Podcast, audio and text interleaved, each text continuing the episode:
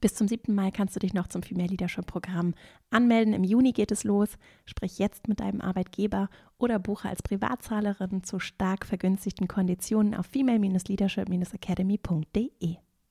Manche Menschen, und die Erfahrung habe ich schon oft gemacht, erschreckt das Thema. Es ist ein sehr provo provokanter Titel. Ähm, und was ich immer dazu sage und was natürlich auch im Buch schon auf den ersten Seiten steht, ist, es sind natürlich nicht die Männer, die diese Kosten verursachen, sondern es ist ungesundes männliches Verhalten. Und warum mache ich darauf aufmerksam? Weil ich es ehrlich gesagt sehr ärgerlich und auch empörend finde, dass diese Schieflagen bekannt sind in den Statistiken und dass sich kaum einer darum kümmert.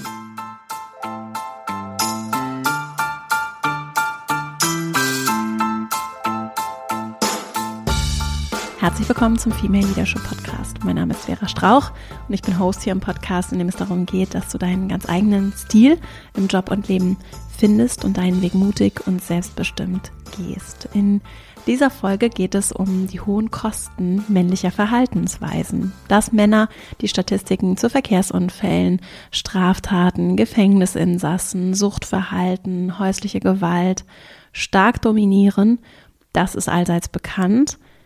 Weniger bekannt bzw. weniger besprochen wird die Tatsache, ob sich das nicht vielleicht ändern ließe und wie die Verbindung ist zu vermeintlich männlichen Eigenschaften. Also warum es uns nicht stutziger macht, dass so viele Männer so viel Leid tatsächlich produzieren und offensichtlich auch selbst darunter leiden. Darum geht es in diesem Gespräch mit Boris von Hesen. Er hat ein Buch geschrieben, das heißt, was Männer kosten, der hohe Preis des Patriarchats. Und in dem hat er unter anderem ausgerechnet, nur die Kosten, die sich statistisch klar so eliminieren lassen, was es uns kostet, dass Männer sich so verhalten, wie sie sich verhalten. Und das sind mehr als 63 Milliarden Euro jedes Jahr nur im Staat Deutschland. Was wir damit jetzt tun können, wie sich diese Kosten zusammensetzen, was sich daraus ableiten lässt und warum es dringend notwendig ist, dass wir uns vor allem mit dem Konstrukt von Männlichkeit beschäftigen, um auch präventiv zu arbeiten und etwas dagegen zu unternehmen, das nicht einfach als Fakt hinnehmen, sondern etwas dagegen unternehmen, dass das die gesellschaftliche Realität ist. Darüber haben Boris und ich gesprochen. Boris von Hesen ist Wirtschaftswissenschaftler und Gründer eines der ersten deutschen Online-Marktforschungsinstitute. Heute arbeitet er als Vorstand eines Jugendhilfeträgers und nebenberuflich ehrenamtlich als Männerberater, der sich vor allem auch viel mit dem Thema Gewalt und Männlichkeit und als Autor bewegt ihn neben das Thema kritische Männlichkeit und mehr dazu nachzulesen ist in seinem Buch, was Männer kosten. Ich freue mich sehr mit dir, dieses wirklich sehr spannende und aufschlussreiche Gespräch zu teilen und wünsche dir ganz viel Freude dabei und dann legen wir gleich mal los. Herzlich willkommen im Podcast, lieber Boris. Ich freue mich, dass du hier bist. Vielen herzlichen Dank für die Einladung. Ich freue mich, da zu sein. Wir werden heute über dein Buch mit dem großartigen Titel Was Männer kosten, der hohe Preis des Patriarchats sprechen. Und du bist nicht nur der erste Mann, sondern die erste Person, die mir begegnet ist, die auf die Idee gekommen ist, mal auszurechnen, was uns, ich nenne es jetzt mal so Gender-Stereotype eigentlich kosten. Ich weiß, das ist was Größeres, über das wir sprechen, aber ein Teil davon definitiv. Diese Unterteilung auch in Mann und Frau. Und jetzt frage ich mich natürlich, wie bist du dazu gekommen? Magst du uns vielleicht auch ein bisschen was zu deinem Hintergrund erzählen? Hm. Äh, hat sicher ganz viel damit zu tun, meine, meine Berufsbiografie, meine Ausbildung, äh, dass ich auf diese Idee gekommen bin. Ich bin äh, Wirtschaftswissenschaftler äh, und habe mich aber schon relativ früh im Studium entschieden, in den äh, sozialen Sektor zu gehen und war da auch relativ viel unterwegs. Bin ich auch jetzt noch, ich leite einen Jugendhilfeträger hier in Darmstadt. Aber in diesen ganzen Stationen äh, in, der, in der sozialen Arbeit ist mir immer wieder aufgefallen, dass überdurchschnittlich viele Männer aufschlagen. Ich habe einen äh, Suchthilfeträger äh, geleitet, da waren über 80 Prozent Männer. Jetzt in der Jugendhilfe kommen vorwiegend Männer an.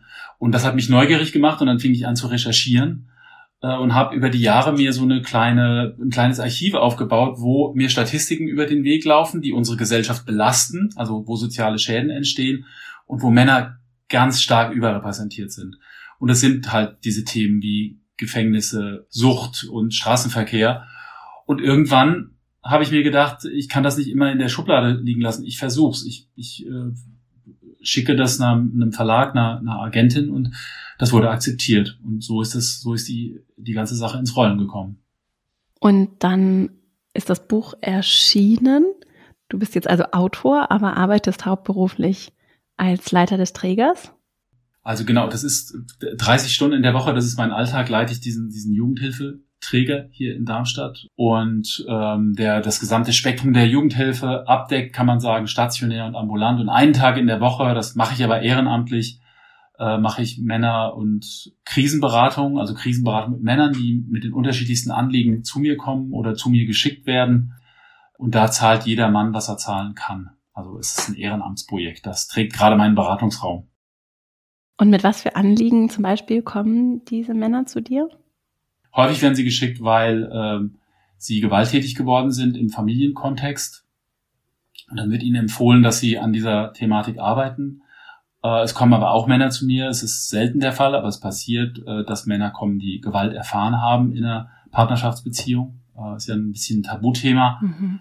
Aber es kommen auch Männer, die ihren Job verloren haben, die sehr verzweifelt sind, weil eine Beziehung in die Brüche gegangen ist, weil sie mit ihren Kindern überfordert sind.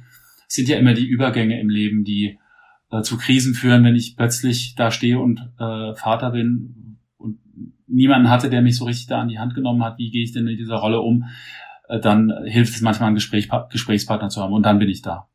Bist du denn auch Coach dann oder was hast du da? Das ist eine Ausbildung, äh, mhm. die nennt sich äh, Männer, Jungen und Gewaltberater Ausbildung. Die wird von einem ähm, Institut aus Wien angeboten. der Joachim Lempert, der das leitet, der hat das entwickelt, so diese die die Gewaltberatung und Männerberatung damals in Hamburg vor vielen Jahren. Und das ist eine von drei Ausbildungen, die angeboten wird in Deutschland, um mit Männern äh, in Krisensituationen zu arbeiten, die so eine Männerberatungsausbildung, sagt man im Grunde genommen. Spannend. Bist du so auch aufmerksam geworden auf die verschiedenen, ich nenne es mal so Themenfelder, die du auch im Buch ansprichst? Oder bist du eher aus der Volks- oder aus der wirtschaftswissenschaftlichen Perspektive gekommen und hast gesagt, so da entstehen überall Kosten? Ja, also ich hatte ja, das habe ich jetzt eben gar nicht erzählt, bei meiner Berufsbiografie, ich habe äh, mal eins der ersten deutschen Online-Marktforschungsinstitute gegründet. Das heißt, ich habe schon von meiner, von meinem, von meiner beruflichen Erfahrung Interesse an Daten und ich habe immer wieder geschaut, was gibt's da für Daten? Ich weiß, wo die Quellen sind, wo die, wo die äh, Sekundärdaten liegen bei den verschiedenen Ämtern. Und da bin ich mit einem mit einem ja wissenschaftlichen Interesse rangegangen und habe geschaut, was gibt's denn da für Daten zu sozialen Schäden, äh, die eine Schieflage aufweisen und habe mich dann im Grunde genommen sehr proaktiv durch die Archive vom äh, Statistischen Bundesamt oder vom Bundeskriminalamt äh, oder vom Kraftfahrtbundesamt gewühlt und bin so auf diese ganzen Themen aufmerksam geworden. Also das passiert eigentlich selten, äh, dass, dass ich da über die Beratung auf diese Themen aufmerksam werde. Magst du uns mal so einen Überblick geben über diese Kostenstruktur? Was kostet das Patriarchat? Ja, also äh, ich glaube, was ich immer gerne am Anfang sage, weil manche Menschen, und die Erfahrung habe ich schon oft gemacht, erschreckt das Thema. Es ist ein sehr provo provokanter Titel. Ähm, und was ich immer dazu sage und was natürlich auch im Buch schon auf den ersten Seiten steht, ist, es sind natürlich nicht die Männer, die diese Kosten verursachen, sondern es ist ungesundes männliches Verhalten. Und warum mache ich darauf aufmerksam? Weil ich es ehrlich gesagt sehr ärgerlich und auch empörend finde, dass diese Schieflagen bekannt sind in den Statistiken und dass sich kaum einer darum kümmert. Und am Ende leiden aber Einzelschicksale unter diesen Statistiken. Frauen, die geschlagen werden, Kinder, die traumatisiert werden, Männer, die ihre Führerscheine entzogen bekommen, die früher versterben durch ein risikoreiches Verhalten oder durch eine sehr ungesunde Ernährung. Äh, und niemand kümmert sich darum. Man, man, ich habe manchmal das Gefühl, man schreibt ungesundes männliches Verhalten und die Folgen jedes Jahr ab. Und das finde ich einfach, das darf nicht sein. Und deswegen bin ich hingegangen und habe einfach mal aufrüttelnd gesagt, okay, wir leben im Kapitalismus, dann benutze ich die Sprache des des Kapitalismus und äh, äh, schau mal, was der ganze Spaß kostet. Und so bin ich, bin ich darauf gekommen und ich habe mir nur solche Themenfelder angeschaut, die, äh, für die auch wirklich belastbare öffentliche Kosten zur Verfügung standen. Also nichts ist geschätzt, alles sind Ist-Daten. Und so äh, bin ich auf eine Summe insgesamt gekommen von 63,5 Milliarden Euro in verschiedenen Bereichen. Das sind Gefängnisaufenthalte, häusliche Gewalt, alle möglichen Süchte, Diebstahl, Wirtschaftskriminalität, Ernährung, Jugendhilfe, Hooligans, Verkehrsunfälle, Umwelt und Klima. Und das sind die Bereiche, wo Kosten da waren. Es gibt aber noch ganz viele andere Bereiche, für die keine verlässlichen Kosten zur Verfügung stehen. Und da habe ich natürlich die Finger von gelassen. Also man weiß zum Beispiel, dass drei Viertel aller Obdachlosen sind Männer. Ja? Oder ähm, 125 Milliarden jedes Jahr werden Steuern hinterzogen. Es gibt keine Geschlechterverteilung, aber wir alle können uns natürlich vorstellen, wer die meisten Steuern hinterzieht. Auch sowas würde in so eine Rechnung mit reingehen. Aber die, da ich keine verlässlichen Daten vorliegen habe, habe ich da die, die Finger von gelassen. Also nur verlässliche Datenquellen habe ich da zusammengetragen. Und das sind jährliche Kosten, ne? Das sind jährliche Kosten. Und zwar sind das die Kosten, die Männer zusätzlich kosten. Also ich habe immer ausgerechnet, zum Beispiel im Gefängnis, äh, das sind die Kosten, die Männer verursachen, weil so und so viele Männer im Gefängnis sitzen und es gibt einen bestimmten Haftkostentag.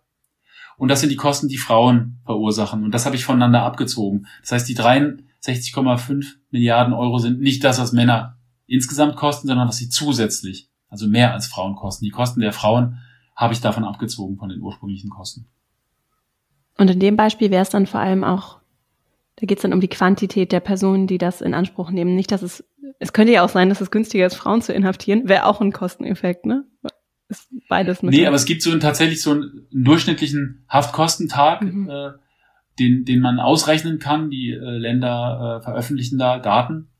Und äh, mit dem kann ich dann im Grunde genommen ähm, die männlichen Häftlinge und die weiblichen Häftlinge multiplizieren mal 365 und dann habe ich äh, dann die Kosten für Männer und für Frauen und dann bleiben zum Beispiel zusätzliche Kosten durch Männer 3,3 Milliarden und äh, 3,02 Milliarden Euro übrig, also knapp drei Milliarden Euro, die Männer mehr kosten. Und das ist ein dicker Batzen Geld, mit dem man richtig viel machen könnte. Allein nur diese, diese Gefängnisse. Und da fragt keiner, was können wir tun, dass weniger Männer ins, ins ähm, im Gefängnis landen.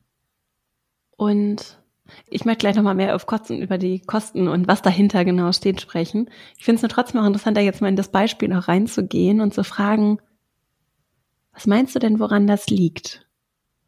wahrscheinlich ist es eine Mischung ohnehin, aber ist es vor allem, dass, dass es so schwierig wäre, an die Ursachen ranzugehen, um präventiv zu arbeiten und man sieht nicht den direkten Effekt und es ist irgendwie anstrengend und kleinteilig oder gibt es einfach ein grundsätzliches Vermeiden dieses Themas?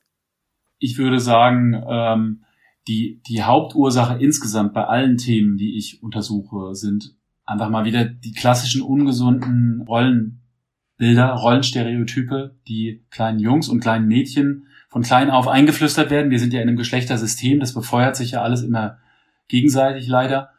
Und alle Männer, das, das sage ich immer, weil es gibt, manchmal erlebe ich das, dass Männer sich gerne so ein bisschen sagen, so, ihr, damit habe ich ja sowieso nichts zu tun, nur mit dem Thema Gefängnis. Aber ich glaube, ungesundes männliches Verhalten betrifft alle Männer. Ich nehme mich da explizit, wenn ich Vorträge mache, nicht aus, sondern sage, das, war, das ist in uns allen angelegt. Wir kriegen das mit ähm, in der Erziehung, im Kindergarten, in der Schule, in der Bildung, in den Medien. Das wird auf uns abgefeuert, permanent, wie wir zu sein haben als Mann, wie wir zu sein haben als Frau. Und ähm, das führt zu diesen ungesunden Verhaltensweisen. Und es gibt manche Männer, die haben Reflexionsräume, Frauen und Männer, die ihnen zeigen, so, so geht's aber nicht und du musst dich da anders verhalten. Und leider gibt es auch manche, die das nicht haben und die landen dann in diesen Statistiken.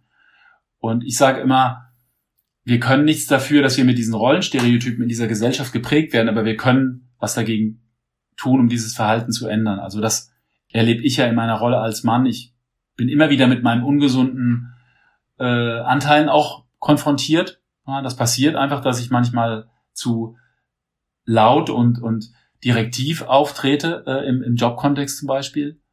Und da muss ich dann in der Lage sein, als Mann selbstkritisch draufzuschauen und zu sagen, okay, wie hätte ich das anders machen können? Was kann ich verändern? Was kann ich daraus lernen? Und das, das Interessante ist, das ist eine, das ist schön, weil es entlastet einen. Ich muss nicht mit aller Macht daran, dagegen kämpfen, wenn mich jemand kritisiert, sondern ich erlebe das als Entlastung. wenn ich sage, okay, ich habe hier daneben gelegen und jetzt arbeite ich daran. Jetzt gehe ich in die Supervision und bearbeite das mit dem Mitarbeiter oder der Mitarbeiterin, weil ich da einfach falsch gelegen habe. Und um dem auch oder der Mitarbeiterin zu, zu signalisieren, dass ich hier einen äh, Fehler gemacht habe und daran arbeiten möchte. Also ich nehme mich da explizit nicht aus, was dieses, dieses ungesunde äh, Rollenverhalten betrifft. Und es gibt ja dann auch einen konkreten Ansatzpunkt für Veränderung, vor allem weil es eben auf dieser Verhaltensebene bleibt. Das finde ich ganz spannend, denn wenn ich mich mit patriarchalen Strukturen bisher, bisher beschäftigt habe, dann sind das häufig äh, kommt es häufig aus, äh, aus aktivistischen Bewegungen. Dann geht es um Struktur und System und die Auswirkungen, äh, natürlich auch einzelne Schicksale und aber natürlich das große Ganze auch. Und was ich jetzt sehr spannend finde, ist diese ein Stück weit ist es ja eine Art Einschränkung, auch in der Art und Weise, wie du vielleicht auch statistisch das auswerten konntest, wenn es eben Bezug nimmt zu dem, was wirklich auch messbar vorhanden ist und was dann häufig eben, wenn ich es richtig verstehe, gelingt es an männliche Verhaltensweisen. Richtig? Ja. Ich sage immer ungesunde, ungesunde männliche Verhaltensweisen. Und natürlich sage ich auch immer im Buch, das ist eine These, die ich aufstelle. Ja. Es gibt immer natürlich diese Diskussion, welchen Anteil hat die Biologie und welchen Anteil hat die mhm. Gesellschaft an diesen Verhaltensweisen. Ich finde aber, also ich lasse mich nicht auf diese Diskussion ein, weil die ist mühsam. Ich sage immer, wir sind als der Schaden ist so groß, ja, dass wir als Gesellschaft verpflichtet sind, alles, was mit Gesellschaft zu tun hat, zu aufzulösen. Ja, wenn dann am Ende äh, noch überbleibt, dass tatsächlich Testosteron irgendwie ein bisschen dafür verantwortlich ist, äh, für äh, besonders schnelles Autofahren, ja, okay, dann müssen wir dann darüber reden. Ja. Aber an diese äh, gesellschaftlichen Prägungen, da können wir ran, da haben wir, das ist eine Stellschraube, die ist veränderbar und es gibt einfach viele Statistiken und Beispiele, dass wenn Länder ein hohes Maß an Gleichstellung haben, dass sich das dann auch aus äh, abbildet in diesen Statistiken wiederum. Das heißt, die Indizien sind, sind da, dass es sich lohnt, daran zu gehen. Ja, und Verhaltensweisen, beziehungsweise dann, wenn ich ungesunde Verhaltensweisen definiere und umkehren kann, dann gibt es ja eine, eine gute Orientierung auch. Welchen Beitrag kann ich als Mann leisten? Und übrigens, das ist was, worüber ich dann häufig spreche und mich manchmal auch auf Diskussionen nicht einlassen möchte, ist, natürlich reproduziert das Patriarchat, wird das Patriarchat auch reproduziert durch Frauen, ne? Und gerade, weil das Beispiel dann häufig kommt, ja, aber ich habe, da gibt's auch so eine Chefin oder so eine Geschäftsführerin und die macht das ja auch nicht besser, ne? Dann, ähm, das höre ich häufiger. Dieses ungesunde männliche oder männlich konnotierte Verhalten, das macht auch vor Frauen natürlich nicht halt, ne? Also ja, äh, also ich sag, ich kenne das auch, dieses Argument, und dann äh, sage ich immer, ja, wie, wenn du es dann endlich mal geschafft hast, als Frau in so eine, in so eine Führungsstruktur vorzudringen, dann sind die, die, äh, der Druck und die Stereotype enorm hoch. Äh, und da kann man sich nicht einfach, äh, also mal, mal einfach diese ganze äh, Welt da oben ändern. Ja? So leicht ist das dann auch nicht. Und dann, da, dann versucht man sich natürlich anzupassen, um in diesem System da mitzuschwimmen. Das heißt, wir müssen da struktureller ran. Und ich glaube einfach, mehr Frauen in Führung, mehr Diversität in Führung wird zu einem, nicht nur zu einem besseren Output führen, sondern auch zu mehr Kreativität und, und ganz spannenden neuen Arbeitszeitmodellen und, und Produktentwicklung, die einfach jetzt immer noch sehr, sehr stark äh, aus männlicher Sicht geprägt sind. So alles, was auf Führungsebene abläuft. Ich finde es nochmal interessant. Was ist denn, wie war denn die Resonanz auf das Buch? So, was hast du so wahrgenommen? Äh, die Resonanz war vielschichtig, mhm. sehr intensiv. Ich bin ähm, letztes Jahr, als das Buch rauskam, überrannt worden von Medien. Mhm. Äh, ich war wirklich, ich war in, in Talkshows, ich war im Fernsehformaten, ich war im ZDF, Mittagsmagazin. Äh, es ist wirklich ganz viel über mir reingebrochen. Es war auch eine Herausforderung für mich, auch eine Lebensherausforderung, sehr spannend. Und ähm, habe in diesen, Inter in diesen Gesprächen immer kritische Fragen bekommen und äh, die ich aber immer gut darlegen konnte. Für alle war das dann am Ende nachvollziehbar. Das, das ist einfach der Vorteil, dass ich nicht mehr selbst irgendwelche Daten äh, ausgedacht habe oder geschätzt habe, sondern dass ich auf Quellen zurückgegriffen habe, die da sind. Ja? Äh, wenn das Bundesamt für Straßenwesen äh, Kosten für äh, Todesfälle im Straßenverkehr berechnet, dann kann das nicht so schlecht sein. Ja? Und ähm, das habe ich halt mit allen anderen Bereichen gemacht. Und äh, dann habe ich natürlich viel Hass erfahren, digitalen Hass. Ja. Äh, die Frage ist berechtigt, was wäre eine, was wäre passiert, wenn eine Frau das Buch geschrieben hätte? Ich glaube, die hätte noch mehr Hass und dann natürlich auch sexualisierten Hass erfahren. Den habe ich nicht erfahren.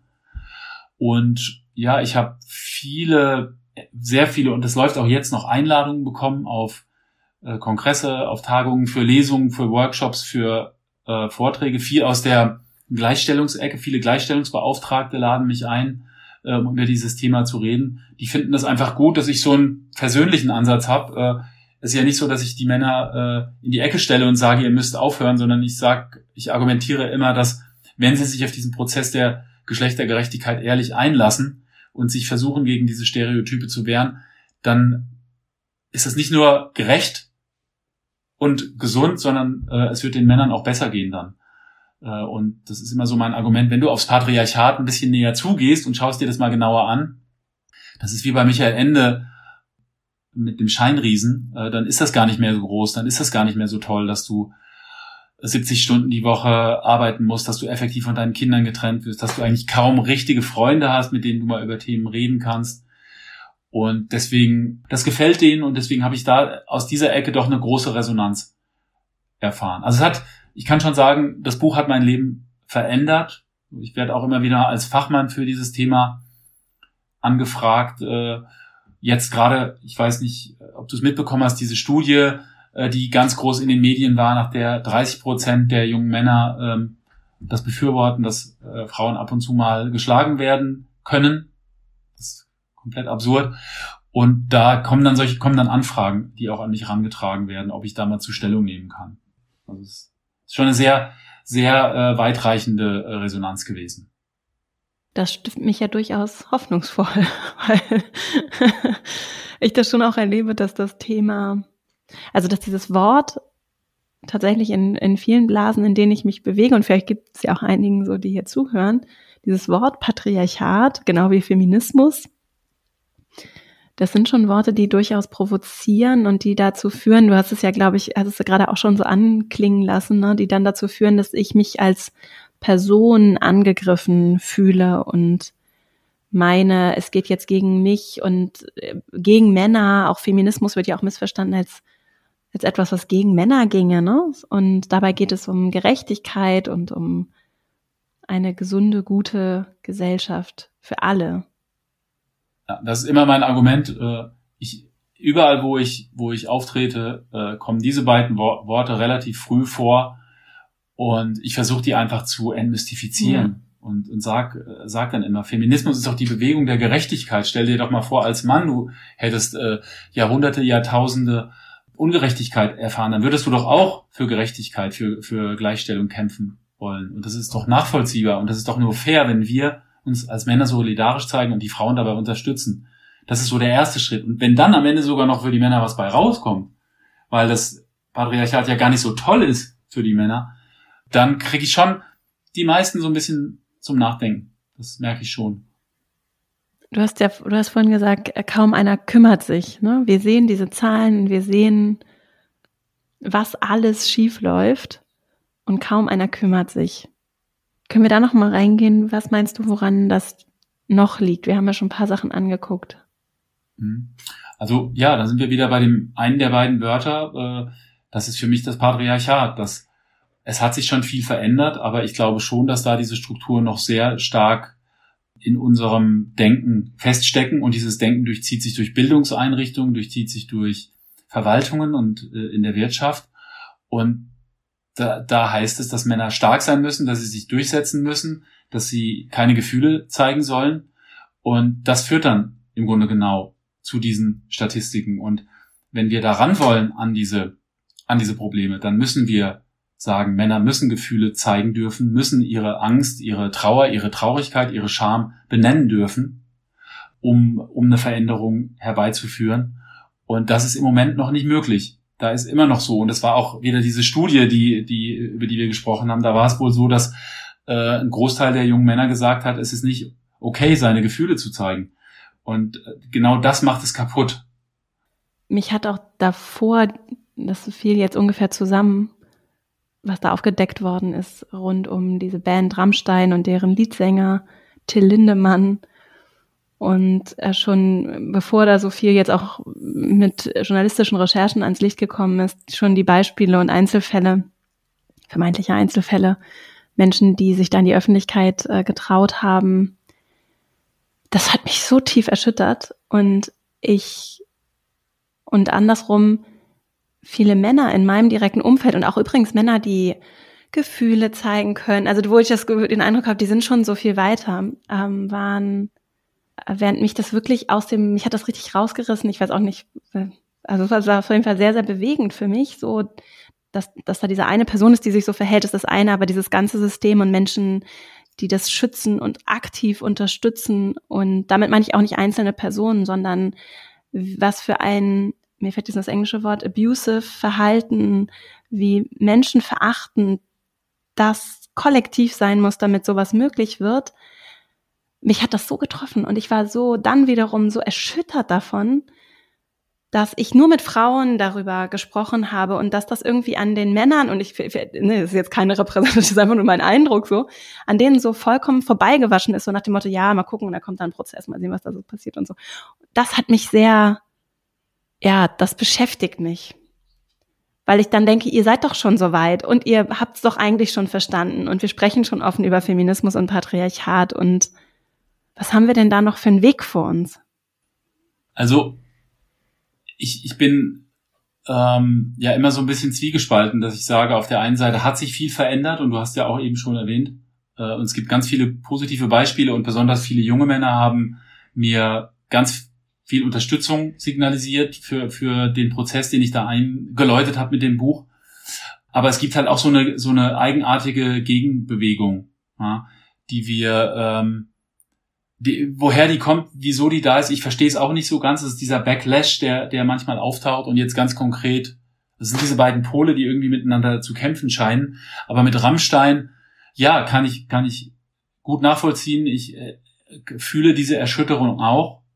Und ich ähm, finde besonders erschütternd, dass hier äh, dieses Victim Blaming äh, immer wieder durchkommt. Also dass dann immer diese, diese Frage kommt, ich mag es am liebsten gar nicht reproduzieren. Wie kommen, äh, wie kommt denn jemand überhaupt dahin? Und das finde ich, finde ich unmöglich und unsäglich, weil das ist halt genau dieses patriarchale System, äh, das Macht, Männer mit Macht produziert, produziert, die sich dann im Grunde genommen alles glauben nehmen zu können. Und ähm, wir dann am Ende noch fragen, äh, ja, wie kommt denn, äh, sie hat sich doch freiwillig darauf eingelassen. Und das finde ich einfach dramatisch und, und schrecklich. Und wir müssen hier auf das gucken, was da passiert ist und diese Strukturen auflösen. Und der Weg, der Weg ist weit. Der Weg ist weit. Ich glaube, es gibt, ich glaube, es gibt unheimlich viel Arbeit. Ich habe gerade äh, in der letzten Woche in Köln mit einem Kollegen zusammengesessen und wir haben gefragt oder haben festgestellt, dass es uns beide frustriert. Warum ist es so schwer, mehr Männer zu erreichen für diesen Prozess? Warum ist das so schwer? Und ich glaube, ich glaube wirklich, es gibt diese zwei auf diese zwei Dinge, auf die man es reduzieren kann. Es, ist, es sind einfach sehr stark, die Rollenstereotype sind einfach, einfach sehr stark, die uns geprägt haben und die wir jeden Tag wieder mit kleinen Nackenschlägen mitbekommen, wenn wir das, ähm, äh, wenn wir äh, das Fernsehen anmachen, wenn wir das Radio anmachen, wenn wir uns Social Media konsumieren. Das ist das eine, die Rollenstereotype. Und das andere sind die Peer Groups, die dann wiederum diese Rollenstereotype reproduzieren. Wenn ich als Mann aufbrechen will und sagen will, okay, ich mache nicht mit bei diesem Catcalling. Ich mach's ja, ich mach's ja auch, wir machen es ja auch nur auf den Junggesell, Junggesellenabschieden. Ja, äh, und dann gehen die Jungs los und sind dann irgendwie äh, ziemlich betrunken und fangen dann an, irgendwelche Sprüche loszulassen. Und dann gibt's diesen einen Mann, der sagt, während des, während des äh, Junggesellenabschieds, nein, ich mach da nicht mehr mit. Das ist einfach enorm schwer und enorm herausfordernd. Und das sind die Gründe, warum es so schwer ist. Und da, deswegen sind's im Grunde genommen die Rollenstereotype, an die wir ran müssen. Und es ist unheimlich schwer, wenn wir Social Media angucken, wenn wir die Medien anschauen. Es ist fast nicht zu schaffen, aber trotzdem will ich nicht aufgeben. Wenn ich mir jetzt die verschiedenen Kostengruppen ansehe, ne, du hattest vorhin schon von Gefängnisaufenthalten gesprochen, häusliche Gewalt, Kosten durch Süchte, Kosten durch Diebstähle, Kosten durch Wirtschaftskriminalität, Kosten durch ungesunde Ernährung, Kosten durch Jugendhilfe, Kosten durch Hooligans, Kosten durch Verkehrsunfälle, Kosten für Umwelt- und Klimaschutz. Das eine ist ja die individuelle Ebene und dass wir alle auch in unseren Peer Groups gucken und überlegen, natürlich in Erziehung, aber eben auch in, in Erwachsenenbeziehungen, wie wir darauf aufmerksam machen, bei all unseren Kontakten Bewusstsein schaffen, aktiv adressieren und aufmerksam machen für das, was passiert. Das ist, sehe ich so als individuelle Ebene. Dann gibt es ja aber, und da bietet ja deine Arbeit einen wunderbaren Ansatzpunkt, auch noch eine politische Ebene. Beobachtest du oder hat das deine Arbeit auch da Wirkung gezeigt? Gibt es auch politisch mittlerweile Bewusstsein für Arbeit am Patriarchat? Ja, es gibt eine, also natürlich kann ich nicht erwarten, dass ich mit diesem Buch äh, gleich ähm, den politischen Prozess irgendwie durcheinander wirbel. Aber ich hatte äh, zum Beispiel eine Einladung ähm, vom äh, Finanzministerium in Thüringen. Und die haben mich eingeladen, um zu diesem Thema zu reden. Und die Heike Taubert, die Finanzministerin, die auch schon mal Sozialministerin war, also die beide Perspektiven im Grunde genommen hat, hat mich, ich sage es jetzt mal so, ihren zehn Abteilungsleitern zugemutet. Und äh, das klingt jetzt erstmal so hart, weil es war dann am Ende eine sehr berührende Sitzung, weil wir, weil die dann relativ schnell verstanden haben, dass ich ähm, auf ihrer Seite bin und dass ich gemeinsam mit ihnen diesen diesen Weg umgestalten will hin zu einer geschlechtergerechten Gesellschaft. Und die, die fanden das auch schlüssig, auch wenn die kritische Nachfragen hatten. Also da war, da ist Interesse und es kann auch sein, dass da noch was weitergeht. Und dann gab es in Berlin eine Fachtagung äh, zum Thema meines Buches. Und da waren tatsächlich äh, PolitikerInnen aller Parteien außer CDU, CSU und AfD vor Ort, diese, die pro, freiwillig, niemand hat sie gezwungen, dahin gekommen sind aus Interesse und die dann auch sogar das Gespräch zu mir gesucht haben. Und Sven Lehmann, der Staatssekretär aus dem Familienministerium, der ja auch Queerbeauftragter ist, äh, ist sehr angetan von, äh, von dem Buch. Mit dem habe ich auch Austausch geblickt. Also es gibt ein Interesse, es gibt eine Wahrnehmung. Angeblich hat die Ministerin, die selbst ja Volkswirtin ist, auch gesagt, äh, sehr spannender Ansatz. Aber ähm, ihr hatte ich natürlich noch keinen Kontakt und da bin ich auch äh, bescheiden. Ich, ich freue mich, dass solche, solche, dass die Themen in den Diskurs kommen, dass es mitgedacht wird und vor allen Dingen, und das finde ich halt wichtig, um dieses Problem zu lösen, müssen wir was investieren. Und die Investitionen, die sind ein, ein wirklich ein, ein Bruchteil von dem, was an Kosten verursacht wird. Und das ähm, mache ich immer deutlich, dass, dass die Investitionen, die wir jetzt tätigen, sich irgendwann in, äh, in den nächsten zehn Jahren zeigen werden in diesen Statistiken. Und deswegen fordere ich natürlich den Staat auf zu, zu investieren. In was zum Beispiel? Also um, ich sage es immer extra vorher, damit, damit keine Missverständnisse entstehen. Das Schlimmste, was passieren könnte, ist so eine Budget-Konkurrenz zwischen Geld, was in Frauenprojekte fließt und was in Männerprojekte fließt. Ich, ich glaube, das Ganze fängt damit an, dass wir Männer uns solidarisch zeigen mit der Arbeit, die notwendig ist und Geld, das notwendig ist, das investiert werden muss für eine geschlechtergerechte Gesellschaft, für Frauen und für Mädchen. Äh, da soll nichts weg, um Gottes Willen, im Gegenteil. Es ist viel zu wenig Geld zum Beispiel in der Frauenschutzbewegung. Aber wenn wir dann auf die Männerseite schauen, da macht es Sinn, das ist mein, mein Vorschlag, dass wir ein flächendeckendes Angebot für Männerberatungsstellen haben, dass es normal wird für Männer, wenn sie in Krisensituationen geraten, dass sie sich Hilfe holen. Das muss nicht immer äh, ein Therapeut oder eine Therapeutin sein. Das sind ja dann häufig keine psychischen Auffälligkeiten, sondern Krisensituationen, Überforderungen, in denen Männer stecken. Äh, und wenn wir dieses Netz haben und es sich etabliert, dass wir diese, dass wir diese Beratungsstellen haben, dann, dann wird sich sicherlich was ändern. Dann plädiere ich dafür, dass wir äh, diese, dass diese Zahlen, die ich in diesem Buch zusammengetragen habe, dass die von den Organisationen ausgewiesen werden, dass man deutlich macht, dass da eine Schieflage ist, dass denn erst wenn wir wissen, wie schief die Geschlechter da in bestimmten Bereichen abschneiden, können wir auch was dagegen tun. Dritter Schritt wäre, das ist meiner Meinung nach eine sehr tief hängende Frucht. Alles ist da. Ich, ich nenne es immer der digitale Gleichstellungsmonitor, dass alle Daten, die zum Thema Gleichstellung zur Verfügung stehen, wie viele Männer, wie viele Frauen studieren bestimmte Studiengänge, wie sieht es mit den Schulabschlüssen aus, wie sieht es mit der häuslichen Gewalt aus, die Gleichstellungsberichte, all diese ganzen Daten, wenn ich heute hingehe und versuche mich zum Thema Gleichstellung zu informieren, da werde ich zugeschüttet. Und da plädiere ich für eine verlässliche Quelle, aus der du und ich, äh, JournalistInnen, ähm, PolitikerInnen, BürgerInnen schöpfen, mit einer App ganz komfortabel ähm, mich dazu informieren kann. Ähm, das wäre, das wäre auch noch ein Schritt. genau, das sind so die, die einfachen Schritte und die großen Schritte, die große Herausforderung ist natürlich an die Rollenstereotype, an die Klischees rangehen. Und das würde aber Generationen dauern. Und es hält uns nicht davon ab, äh, das trotzdem zu machen. Aber es dauert natürlich. Und ich habe in meinem Buch ganz, ganz viele Vorschläge, wie man schon, bevor die Kinder da sind, in den Jugendämtern ansetzen könnte, wie man in den Kitas ansetzen könnte, wie man in den Schulen ansetzen könnte, an den Universitäten, was man mit den Medien machen könnte, ähm, wie der Staat da auftreten könnte, ohne dirigistisch zu sein, aber er könnte Gegenimpulse setzen, um äh, so Bilder von Männlichkeit und Weiblichkeit zu dekonstruieren, die letztendlich wieder in diese althergebrachten Rollenmuster führen. Also da versuche ich so eine kleine Anleitung zu geben und sage aber immer, dass ich da nur einen Anfang mache und dass es eher jetzt auf ganz viele Menschen ankommt, das noch durch weitere Ideen zu ergänzen. Und auch in der Arbeitswelt können wir natürlich eine ganze Menge tun. Also ich sehe das immer, gerade wenn es um Führungskultur geht, die ist natürlich auch in den Bildern den Menschen kommen, wenn ich jetzt von Leadership spreche, das ist ja so auch meine Mission hier, dann kommt da schon bei den allermeisten, glaube ich, so ein älterer weißer Herr ins, in den Kopf und äh, auch eine gewisse Art vielleicht zu kommunizieren und umzugehen und Kompetenzen, die ich vermeintlich ja, haben ja. muss, damit ich das gut mache, was wissenschaftlich schon längst überholt ist und auch vielen klar ist und auch nichts mit Gender per se zu tun hat, aber natürlich mit diesem äh, mit diesem vermeintlich männlichen und dann seniorigen korrekten Führungsverhalten. Ne?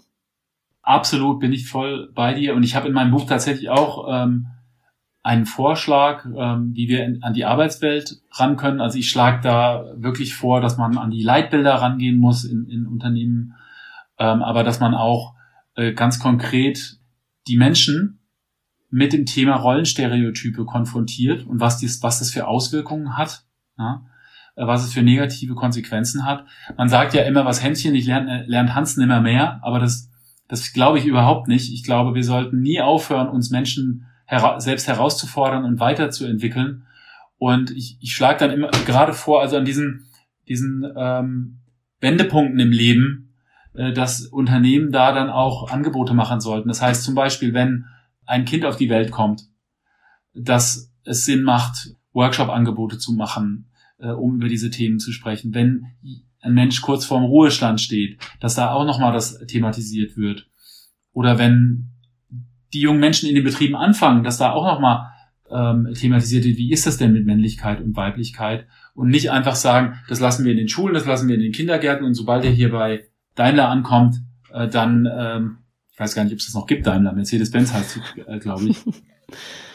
äh, dann dann äh, müsst ihr schon, äh, muss das alles ausdifferenziert sein. Und da fordere ich im Grunde genommen auch, dass die, die Unternehmen äh, da Verantwortung übernehmen. Und ich glaube, diese Investition lohnt sich, mhm. weil mehr Diversität äh, auf allen Ebenen der Unternehmen, der Wirtschaft wird, wird produktiver sein und gleichzeitig ähm, leben wir in einer Zeit des Fachkräftemangels. Äh, es geht nicht mehr darum, nur bestimmte Geschlechter für bestimmte Berufe zu gewinnen, sondern wir müssen Menschen für die unterschiedlichen Rollen, ob es jetzt in der Pflege ist oder ob es jetzt in Führungspositionen ist, gewinnen. Und deswegen glaube ich, dass die Zeit da, da spielt wirklich gerade der Fachkräftemangel der Bewegung der Geschlechtergerechtigkeit in die, in die Hände. Ja, total. Denke ich. Ja. Also da kennen wir auch aus der Academy kommen die Zahlen und das wird, das haben jetzt schon auch einige Organisationen verstanden. Das wird sich aber noch dramatisch verschärfen, so dass es, ich will damit keine Angst machen. Es ist nur, es ist die, es wird die Realität werden. Vor allem, weil eben auch viele Leute in Führungsrollen in den Ruhestand gehen, jetzt überdurchschnittlich viele mit den Babyboomern. Und das kommt in großen Schritten und ich glaube auch an vielen Stellen ist es schon angekommen. Plus ich sehe auch diese gesellschaftliche Verantwortung von als Organisation, und ich habe ja selber auch eine, und du führst ja auch eine Organisation, auch wenn sie gemeinnützig sind, aber vor allem natürlich auch privatwirtschaftlich, sind ja Nutznießer der Infrastruktur, die hier ist. Und damit meine ich nicht nur unsere Straßen, sondern alles, was wir hier nutzen, inklusive eben ausgebildeter Fachkräfte, die in unsere Organisationen kommen und äh, überhaupt möglich machen, dass das möglich wird, was wir tun, dass wir da natürlich auch einen Beitrag zum Erhalt und im Idealfall zur Verbesserung dieser Infrastruktur beisteuern können und dass dann auch die mentale Gesundheit, ich würde sogar noch weitergehen, das Wohlbefinden der Menschen eine ganz zentrale Aufgabe ist und zu erwarten, dass wir zum Beispiel unsere Gefühle dann am Anfang des Arbeitstages da an den irgendwo an die Garderobe hängen im Homeoffice gerne auch und dann einfach am Ende des Tages uns damit weiter beschäftigen können. Das ist ja auch schon weiterhin bekannt, dass das nicht realistisch ist. Und das hat auch was von Fürsorge und auch dann wiederum von starker Führung, mit starker Führung zu tun, weil es ja darum geht, I care, ne? Also mir ist das wichtig. Ihr seid mir wichtig als Menschen. Und dann, ja. wenn ich das spüre und weiß, dann bin ich ja auch bereit, mich da reinzugeben und den Beitrag zu leisten und als ja, Mitarbeiterin mitzumachen. Ja, finde ich, finde ich, hast du sehr schön ausgedrückt. Äh, und ich, ich glaube wirklich, dass ähm, ist total überholt, dass wir, dass wir, äh, wie du sagst, dass die Menschen ihre Gefühle abgeben, sondern wir müssen sie gerade dazu auffordern, auszudrücken, wie es ihnen denn gerade wirklich geht. Ja. ja. Weil nur wenn ich als Mensch weiß, wie es mir geht, dann kann ich auch meine Bedürfnisse formulieren, um bestimmte ähm, schwierige Gefühle zu bewältigen. Ja, und äh, das ist das, da sind wir natürlich dann wieder beim Thema Männlichkeit, Männer, die nie lernen, ihre Gefühle auszudrücken. Und da brauchen wir eine Kultur auch im unternehmerischen Bereich, dass es selbstverständlich wird, auszudrücken. Ich kann gerade nicht mehr oder ich bin überfordert ja. oder ich habe eine Krise und könnt ihr mir dabei helfen. Ja, Vielen Dank, Boris. Es ist so spannend und auch gerade diese Perspektive durch deine Doppelrolle im echten Leben, würde ich jetzt mal sagen, finde ich sehr interessant und ich habe auch mal jetzt gerade so, wir kommen jetzt nämlich schon zum Ende, aber ich die, diese dieses Ausmaß an Gewalt, ich habe mich auch viel mit sprachlicher Gewalt schon beschäftigt, das in der Arbeitswelt ganz selbstverständlich ist. Das ist schon echt erschütternd, wie wie präsent das ist, ne? Und häufig vielleicht auch vielen einfach gar nicht auffällt. Ja, und ich würde sagen, je, je männlich dominierter Organisationen sind, desto größer ist das Ausmaß. Und je höher die Diversität ist, desto stärker nimmt es ab. Also Diversität ist, glaube ich, der Schlüssel, um, um äh, solche Probleme in den Griff zu bekommen. Wenn jetzt Menschen sagen, Mensch, da möchte ich gerne mehr erfahren, was Boris macht, zum einen dein Buch, das verlinken wir natürlich in den Shownotes, was Männer kosten. Wie kann man dich sonst noch, wo kann man dich sonst noch finden? Ja, es gibt eine Website, die heißt äh, www.männer-aufbruch.de und äh, da bin ich buchbar zum Beispiel für Workshops, für Lesungen zu diesem Thema, in dem ich die Kompetenzen entwickelt habe, die Kosten des Patriarchats. Das ist so mein, mein Themenfeld. Und dann als letzte Frage, Verschenkst du gerne Bücher und wenn ja, welche? Gibt es Bücher, die du vielleicht auch zu dem Thema gerne neben deinem Buch weitergibst, aber auch unabhängig davon? Wir sind hier eine große Buchfan-Community. Äh, ich komme wahrscheinlich jetzt mit einem Buch, äh, das ganz viele äh, schon kennen aus deiner, deiner Community, aber ich, ich finde es toll, nicht nur, weil es schön aussieht und weil der Titel gut ist, sondern weil es auch wahnsinnig wichtig und schön ist, besonders für Männer von Bell Hooks, Alles über Liebe. Das finde ich einfach ein ganz toll geschriebenes Buch und mit ganz viel Wahrheit. Manchmal überfordern, mhm. aber ähm, das finde ich macht gute Bücher aus, dass die einen Prozess in Gang setzen. Und dann kommt man auch äh, als Mann, wenn man Interesse an dem Thema hat, auf weitere Bücher. Sie hat ja dann auch noch ein Buch über Männer mhm. explizit geschrieben. Und was ich an ihr mag, ist, dass sie als Feministin, die ja leider zu früh verstorben ist, immer auch den Mann in einem positiven, konstruktiven Denken mitnimmt. Und das, das gefällt mir gut. Aber dieses Buch ist für alle Geschlechter. Habe ich auch schon ganz häufig verschenkt. Ich bin großer Bell Hooks Fan. ja, ich auch.